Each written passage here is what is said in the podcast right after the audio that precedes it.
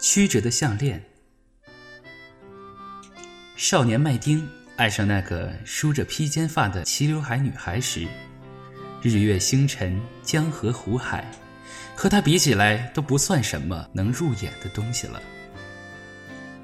麦丁将手中的向日葵使劲往下一砸，它已经被掏光了种子，只剩下一具空壳。他看了看表，对管事的人说：“结工钱。”男人接过麦丁递过来的竹筐，里面装满了向日葵种子，捏了捏，用鞋尖扫了扫地上的向日葵残骸，没有遗漏的。接着几张纸钞落入了麦丁的手中，他查了查钱数，拍腿走人。钱攥在了麦丁手心里，一共是五十八块钱。今天来晚了，不然能多拿一些。这钱来得很不容易，是要麦丁坐在一片被斩了头的向日葵里，把向日葵的种子尽数取下才换来的。微微潮湿的种子与手摩擦在一起，仍是会起茧子的。麦丁在这儿干了有好几天了，每次都要迟到一阵。虽然人家没明说，但是麦丁已经能感觉到公家开始不乐意了。管他呢，反正钱够了。这五十八块钱放进皮夹，就是五百二十块零五毛了。麦丁死死盯着皮夹里的钞票，生怕什么时候少了一张。今天就是他的生日了，五月第二个星期日。居民楼里的住户们都打开了吸油烟机，开始做饭，有的碗筷都已经洗好。而精品屋七点钟打烊，趁着还有时间，他要去挑件礼物来。这里安静极了，听见水流声，那是售货阿姨在为门口摆着的鲜花浇水。聚拢在便利店门口的几只猫，各自盯着自己中意的花，不说话。偶尔传来几声动静。那是他们把手探进花篮里抚摸花瓣，或是探嗅花香时鼻子的微微声响。小手一戳，花瓣上的水珠掉落下去，留下一行水迹。这里灯光昏黄，据说在这样的灯光下，看什么都会是漂亮的。他会喜欢泰迪熊吗？买个最大号的，让他晚上睡觉的时候搂着他，会睡得很香。麦丁抚摸着泰迪熊身上柔软的绒毛，忽然就注意到一盏流光溢彩的灯下挂着一条项链。麦丁从没见过那样的东西。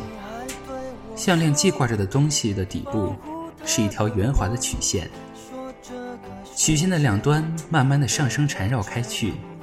围绕其中间的宝石，晶莹，像是装着蓝色且在流淌的液体。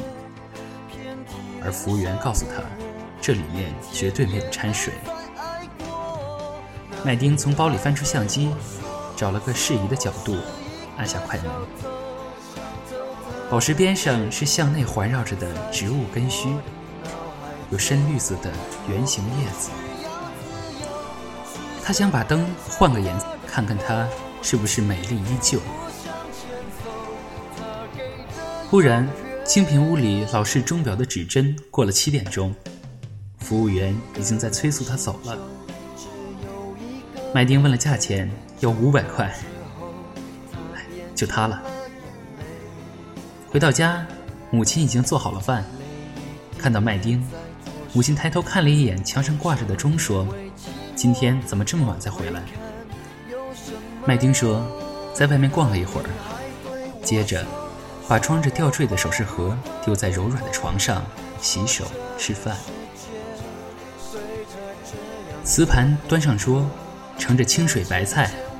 麦丁的脸有一瞬间埋在喷香的热气里，很好闻。水清的见不到油花，菜绿的像是刚刚采下。”另飘在那水里的白豆腐块儿便见不得其他调味儿。汤水飘香，泡饭正好，豆腐白嫩，口齿留香。那白菜菜叶柔软，菜根清脆，几口菜下肚，整个食道都充满了热气。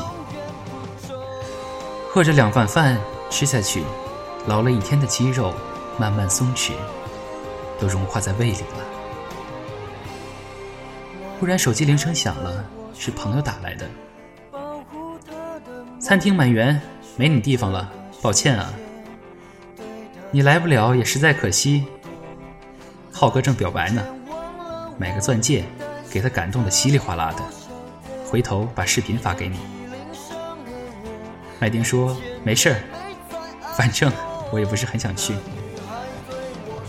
话是这样讲，但麦丁挂断电话的时候，头还是有点晕。彼时，母亲正为麦丁收拾床铺，忽然抖出了个盒子。盒子敞开着，露着一条项链。拿了项链看了又看，母亲问麦丁：“给谁买的？这么漂亮？”麦丁呆了几秒。当然是您，妈妈。片刻的迟疑后，麦丁这样说着，露出可人的笑容。来，我给您戴上。今天可是母亲节呀。麦丁走到母亲背后，把项链系挂在她的脖子上。